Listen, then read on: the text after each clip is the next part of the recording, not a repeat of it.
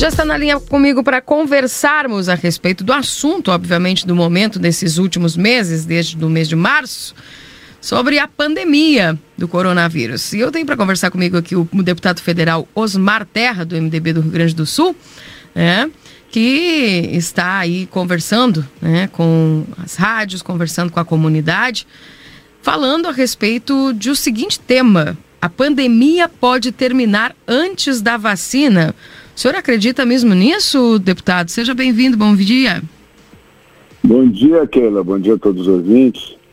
Olha, Keila, eu posso te dizer, primeiro de, de experiência vivida, de, de, de, de coordenação de enfrentamento à epidemia, de, de, de ter me obrigado a estudar muito sobre esse assunto, a epidemia termina, toda epidemia termina com o que a gente chama de imunidade coletiva ou imunidade de rebanho. Quando o vírus atinge, é, quando tem imunidade para o vírus, não quer dizer que o vírus vai infectar é, 85, 90% da população, que é quando termina a pandemia, a epidemia. É que tem uma parte da população que não pega mesmo o vírus, né? que, não, que não pode, às vezes dentro da casa, a família, metade da família fica com o vírus, a outra metade está convivendo não pega. Né? Então tem uma parte da população que tem imunidade, provavelmente tem uma imunidade cruzada com outros coronavírus que nos assombram todos os invernos, né, com as gripes de inverno, tem quatro coronavírus que nos dão é, gripe, gripes no inverno.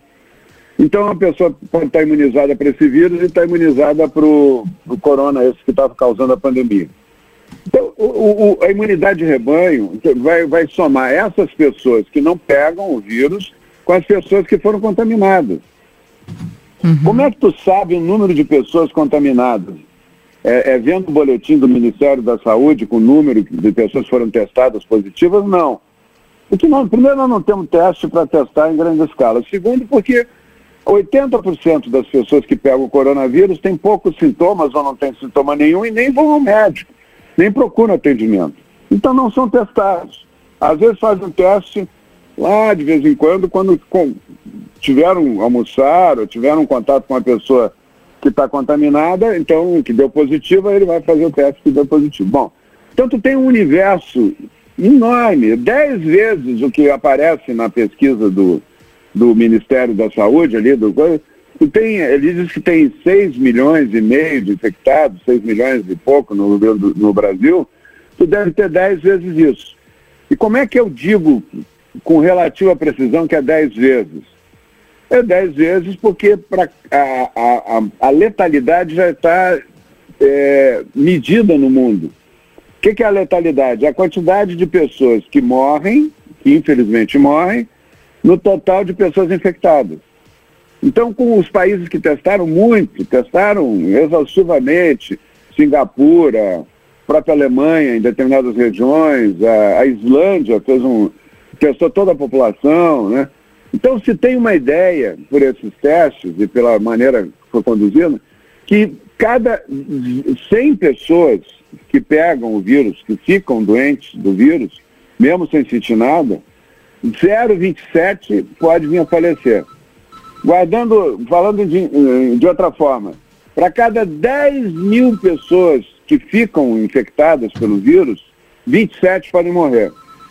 Isso significa é, 99,73% das pessoas que pegam o vírus não morrem. Só 0,27%. Né? Então, Mas esse só 0,27 conta... é a mãe de alguém, o amigo de alguém, o pai de alguém, né, deputado? Eu sei, eu não estou não tô menosprezando a vida.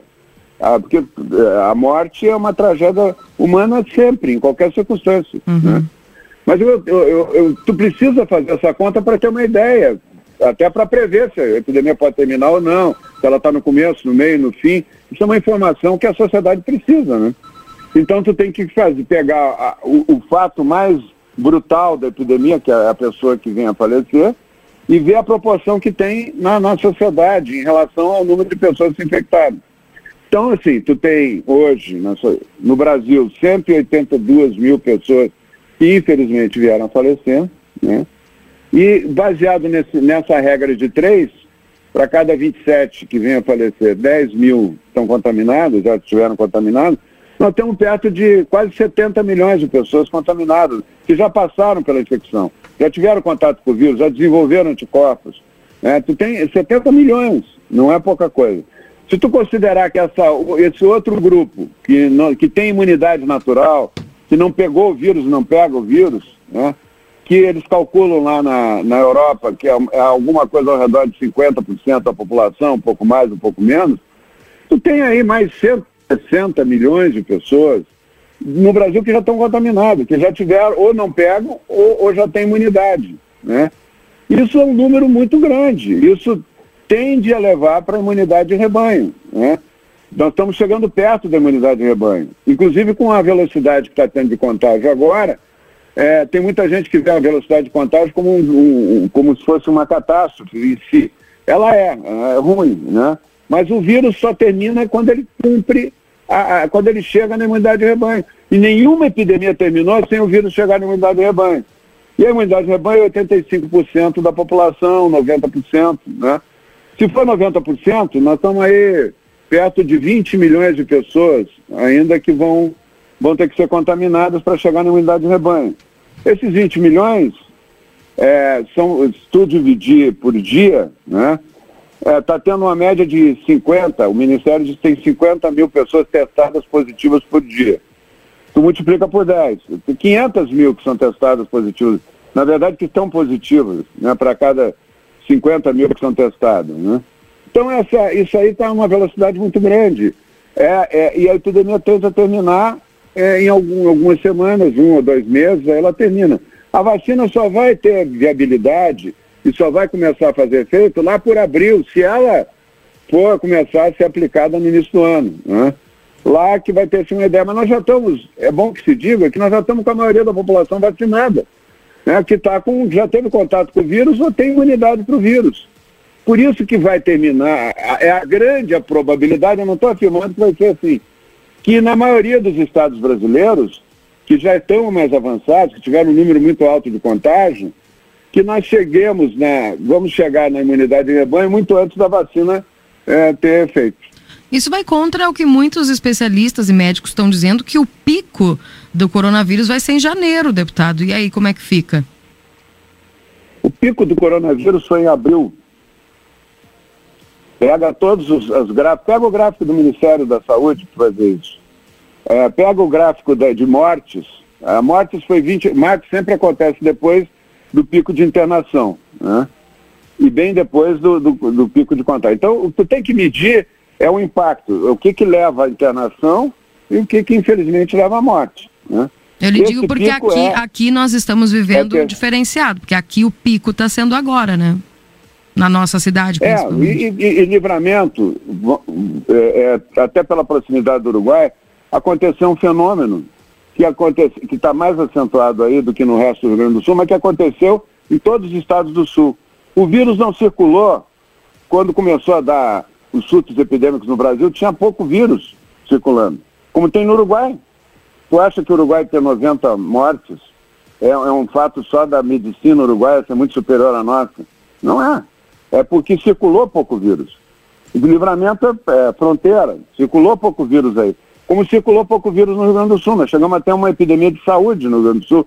Se preparou, teve todo um, um, um, um assim, se assustou a população, e no mês de, de março e abril praticamente não teve internação hospitalar. Né? Tinha os leitos preparados, tinha tudo preparado, não tinha internação. Por quê? Porque tinha pouca circulação, aumentou com o inverno. A partir do inverno se criou uma massa crítica de vírus que contamina, que foi, foi mantendo essa, essa, essa quantidade de, de, de contágio que tem hoje. Mas os três estados do sul, mais Minas Gerais, são os estados que têm menos contágio, que têm menos número de mortes, inclusive, porque teve um contágio tardio. Mas esse contágio também pode levar a imunidade de rebanho tardia, né? Enquanto que o Ceará, por exemplo, já está praticamente na imunidade de rebanho, o Amazonas, o Ceará, o, o Pará, é, alguns Alagoas, né? Eles já estão chegando na imunidade de rebanho, porque a circulação. O próprio Rio de Janeiro está começando a cair o número de casos agora. Então, é, é, eles estão. Tendem à imunidade de rebanho mais cedo do que no, no, no, no sul. E a livramento menos. Mais lento ainda em relação ao resto do estado. Deputado, o senhor uh, foi uma pessoa que contraiu o coronavírus, né? Inclusive esteve internado Sim. no mês de, de, de novembro. É, uh, o senhor teve complicações aí devido à Covid por causa de ter precisou de uma internação? Sim. O que, que tu acha? Se eu precisei me internar é porque eu tive alguma complicação, né? Uhum. Agora, o que eu acho, Keila, que é importante dizer, é que a pessoa o, todo o discurso que eu tenho feito desde o início uhum. é que uhum. não adianta fazer quarentena e lockdown. Quarentena de pessoas sadias. A quarentena é prevista em qualquer livro de medicina para pessoas doentes e pessoas que têm risco de morte, uhum. que são os idosos. Pessoas sadias, não existe um livro de medicina que diga que tem que fazer quarentena de pessoas sadias, pessoas que não têm risco, têm risco baixo. E não existe um livro de medicina um trabalho científico publicado que mostra evidências que fechar o comércio diminui o contágio. Essas bandeiras vermelha, amarela e tal não tem sentido nenhum. Né? Isso uhum. não, não ajudou em nada, não evitou o contágio. Né? Uhum. Eu vou te dar um outro número que é muito interessante. O tempo todo se criticou a Suécia porque a Suécia não fechou nada. Que a Suécia ia ser um genocídio, que os dirigentes suecos eram genocidas. Né? A grande imprensa brasileira toda falando, né? o efeito manada do medo Todo mundo dizendo isso. Pois bem, a Suécia tem menos mortes que o Rio Grande do Sul, que tem uma população semelhante. Menos mortes que o Rio Grande do Sul. Que fechou tudo, botou bandeira preta, amarela, vermelha, é, trancou, fechou até transporte urbano proibido em, em, vários momentos, né? E não adiantou nada. Nós estamos com 182 mil mortos no, em cima de uma política dos governadores de fechamento, de lockdown, de quarentena, de o governador falar todo dia com o governador de São Paulo, dizendo, medindo o número de pessoas que estão isoladas, não estão isoladas. Isso tudo não adiantou nada. Uhum. Não adiantou nada. O vírus ignorou. O vírus é uma força da natureza. É como se fosse um tsunami. Ele entra, ninguém consegue segurar, ele vai, destrói e volta. Uhum. O que nós temos que fazer é proteger, é diminuir as mortes e as pessoas em estado grave, protegendo o grupo de risco e, prote... e as pessoas que saem para trabalhar, que nunca deviam ter parado de trabalhar, e que nunca, aliás, metade da força de trabalho do Brasil nunca parou, e não é porque para contrariar governador, nunca parou porque se parar o resto morre de fome. Né? Uhum. O agronegócio nunca parou. Os frigoríficos, os laticínios, as fábricas de óleo, vegetal, as fábricas de máquinas agrícolas, a indústria automobilística, nunca parou. Né? Milhões, dezenas de milhões de pessoas nunca pararam de trabalhar no Brasil. Sim. Essas pessoas levam o vírus para casa quando elas se contaminam. Uhum. E aí contamina, uma pessoa contamina a família inteira. O contágio é muito mais dentro de casa do que fora de casa. Uhum. Ficou uma ficção essa história de, de, das pessoas se acharem protegidas dentro de casa, em quarentena, pessoas sadias. Né?